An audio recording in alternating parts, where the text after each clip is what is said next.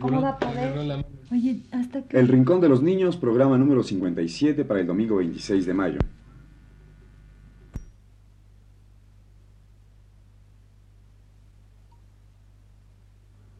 Radio Universidad presenta...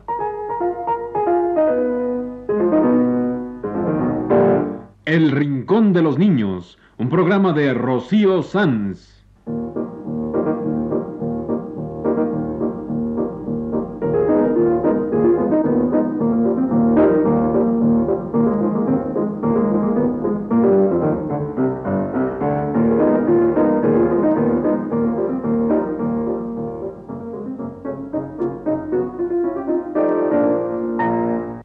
Semanas, a esta misma hora, los esperamos aquí con cuentos e historias verdaderas, con música y versos, con fábulas, noticias y leyendas para ustedes en el Rincón de los Niños.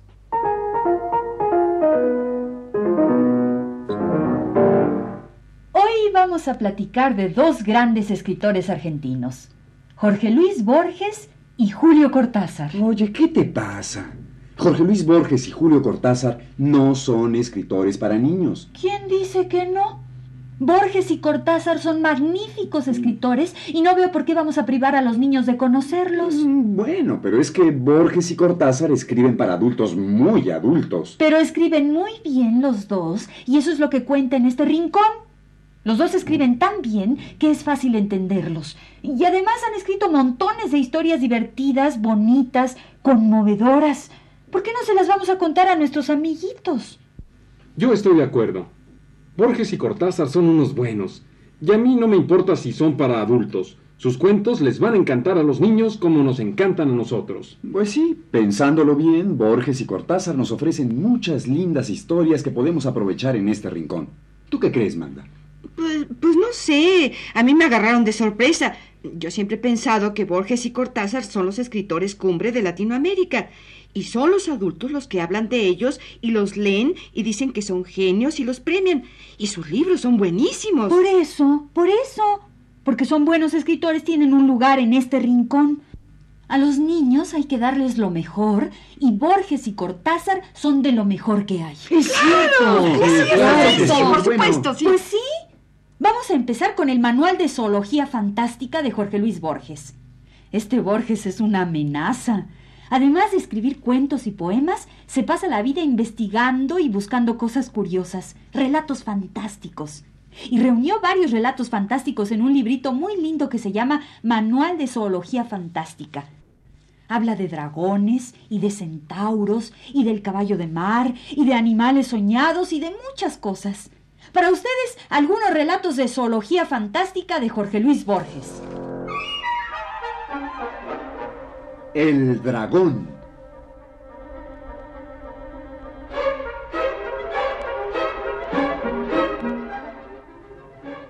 El dragón, una gruesa y alta serpiente con garras y alas. Puede ser negro, pero conviene que también sea resplandeciente. Asimismo, suele exigirse que exhale bocanadas de fuego y de humo. Esta es la imagen actual del dragón.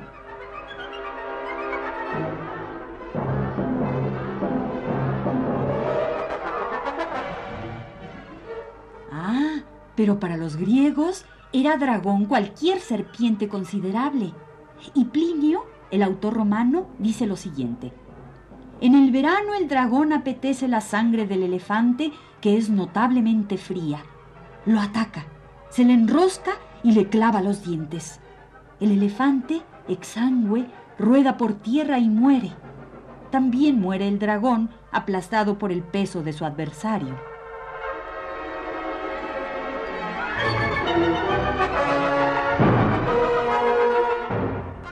También leemos que los dragones de Etiopía suelen atravesar el Mar Rojo y emigrar a Arabia. ¿Y cómo ejecutan esa hazaña de atravesar el mar? Ah, se abrazan cuatro o cinco dragones y forman una especie de embarcación con las cabezas fuera del agua y así pasan el mar.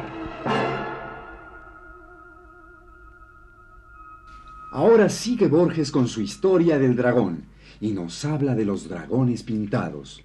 En la Ilíada, que trata de los griegos, Se lee que el rey Agamenón llevaba un escudo con un dragón azul de tres cabezas.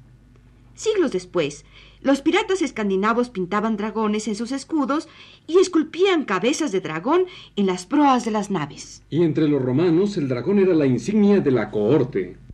¿Qué es cohorte? Los romanos llamaban cohorte a un regimiento de 500 soldados. Ah. Y su insignia era el dragón. Ese es el origen de los actuales regimientos de dragones, que no son dragones de verdad, son soldados, y así se llaman, regimiento de dragones, en recuerdo a las cohortes romanas.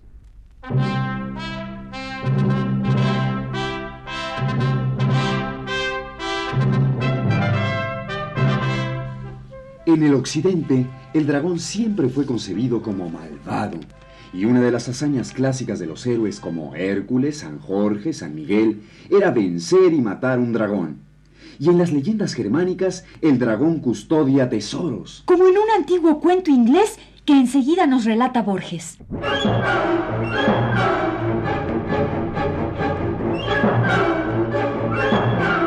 En la gesta de Beowulf hay un dragón que guarda un tesoro durante 300 años. Un esclavo fugitivo se esconde en la caverna del dragón y se lleva un jarro. El dragón se despierta, advierte el robo y resuelve matar al ladrón. A ratos baja a la caverna y la revisa bien. Y así el dragón empieza a desolar el reino. Beowulf, el héroe de la historia, lo busca, combate con él y lo mata.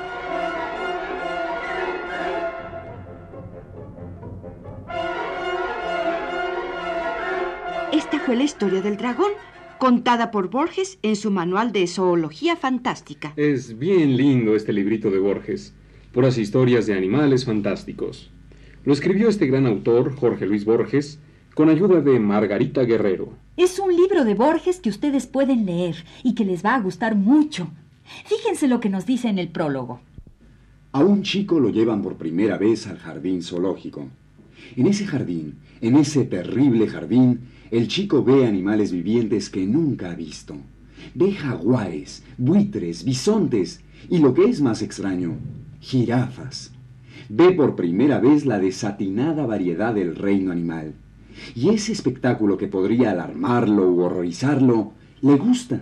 Podemos afirmar que el niño es un descubridor y que descubrir el camello no es más extraño que descubrir el espejo o el agua o las escaleras. Podemos decir que el niño confía en los padres que lo llevan a ese lugar con animales. Por eso no le da miedo el jardín zoológico. Además, el tigre de juguete y el tigre de las figuras de la enciclopedia han preparado al niño para ver sin horror al tigre de carne y hueso. Así dice Borges en su Manual de Zoología Fantástica, un librito que les recomendamos muchísimo. Y a propósito de tigres, a Borges parece que lo persiguen los tigres. Tiene cuentos, poemas, relatos, todo sobre los tigres que lo obsesionan. Como su cuento Dream Tigers, Tigres de Sueño. Borges quiere soñar con tigres y no le salen. Quiere causar un tigre y no le sale. En el cuento Dream Tigers de Jorge Luis Borges.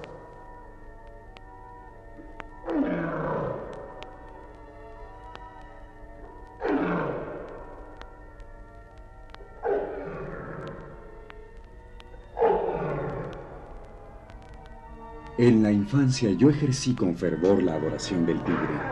No el tigre overo del Paraná ni el tigre de la confusión amazónica, sino el tigre rayado, asiático, real, que solo pueden afrontar los hombres de guerra sobre un castillo encima de un elefante. Yo solía demorarme sin fin ante una de las jaulas del zoológico. Yo apreciaba las vastas enciclopedias y los libros de historia natural por el esplendor de sus tigres. Mm, todavía me acuerdo de esas figuras. Yo, que no puedo recordar sin error la frente o la sonrisa de una mujer.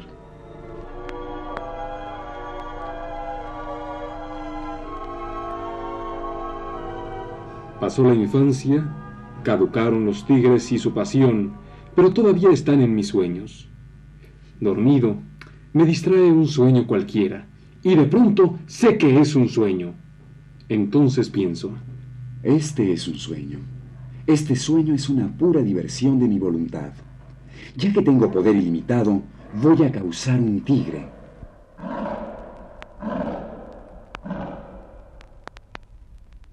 Oh, incompetencia. Nunca mis sueños saben producir la apetecida fiera. Aparece el tigre, eso sí, pero disecado o endeble, o aparece con impuras variaciones de forma o de un tamaño inadmisible o es un tigre harto fugaz o tirando a perro o a pájaro.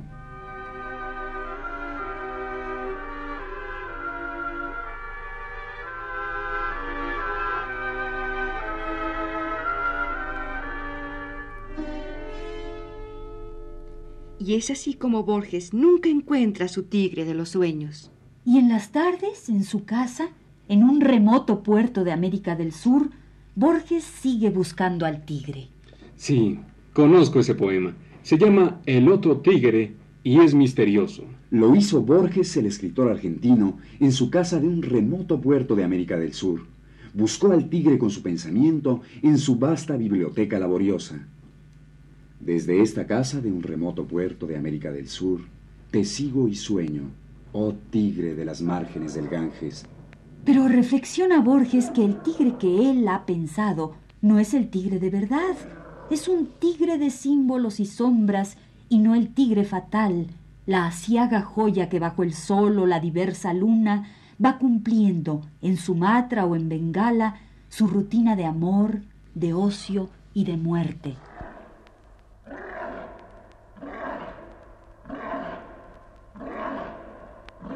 Entonces ya tiene Borges dos tigres, el que pensó allá en su biblioteca y el tigre de verdad, la ciaga joya, el verdadero, el de caliente sangre, el que diezma la tribu de los búfalos. Pero reflexiona Borges que el hecho de nombrarlo lo hace ficción del arte y no criatura viviente, de las que andan por la tierra. Pues sí. Primero pensó Borges en un tigre, y a ese tigre pensado le opuso el tigre de verdad. Pero este tigre real, al nombrarlo, se vuelve ficción del arte. Ya no es criatura viviente de las que andan por la tierra. ¿Dónde encontrará Borges a su tigre? Borges no ceja. Sigue buscando al tigre. Un tercer tigre buscaremos. Este será como los otros una forma de mi sueño, un sistema de palabras humanas y no el tigre vertebrado que más allá de las mitologías pisa la tierra. Bien lo sé, pero algo me impone esta aventura indefinida, insensata y antigua, y persevero en buscar por el tiempo de la tarde el otro tigre, el que no está en el verso. Me encanta Borges, el escritor argentino que busca y busca tigres para ponerlos en un papel. Y los pone en un papel. Y los tigres que él busca los tenemos nosotros en sus cuentos, en sus poemas, en este rincón lleno de tigres.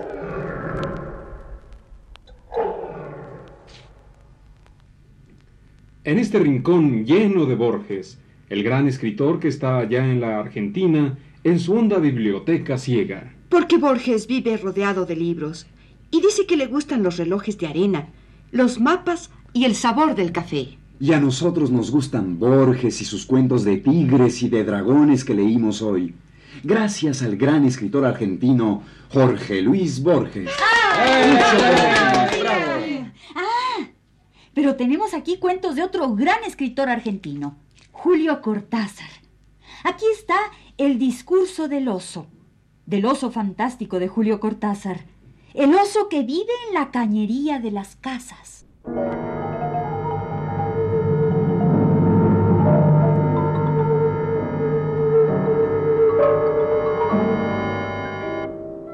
Soy el oso de los caños de la casa Subo por los caños en las horas de silencio, los tubos de agua caliente, de la calefacción, del aire fresco.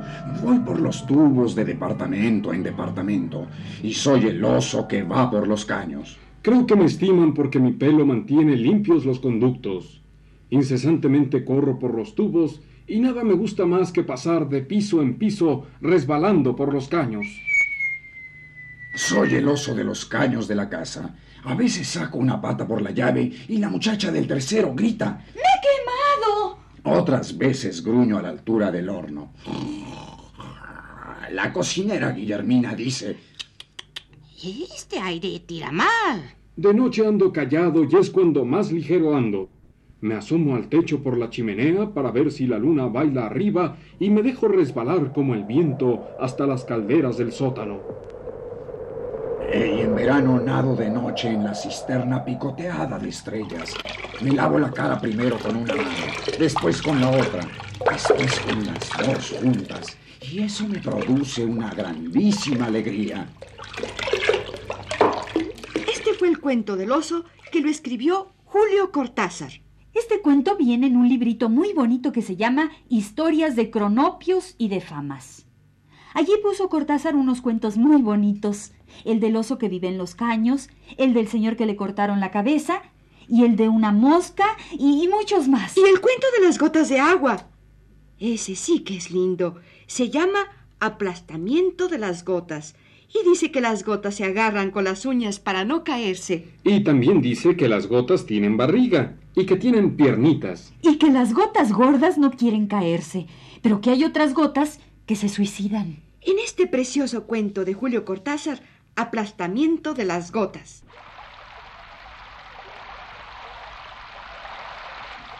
Yo no sé, mira, es terrible como llueve. Llueve todo el tiempo, afuera tupido y gris, aquí contra el balcón con goterones cuajados y duros que hacen plaf y se aplastan como bofetadas uno detrás de otro. ¡Qué hastío!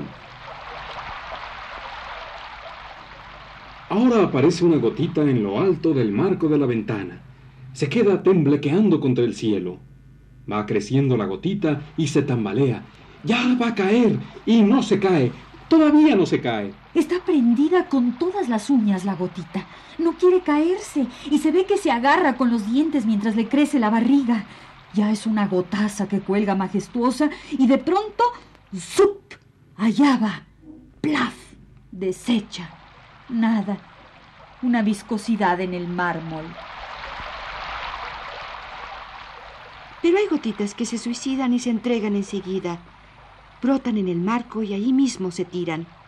Me parece ver la vibración del salto, sus piernitas desprendiéndose y el grito que las emborracha en esa nada del caer y aniquilarse. Tristes gotas, redondas, inocentes gotas. Adiós, gotas. Adiós.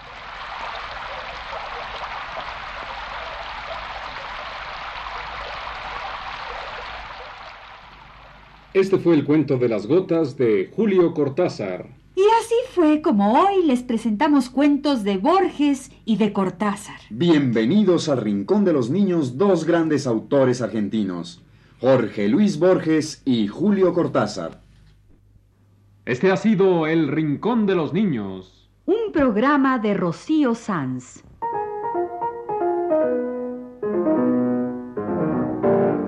Asistente de producción, Leonardo Velázquez.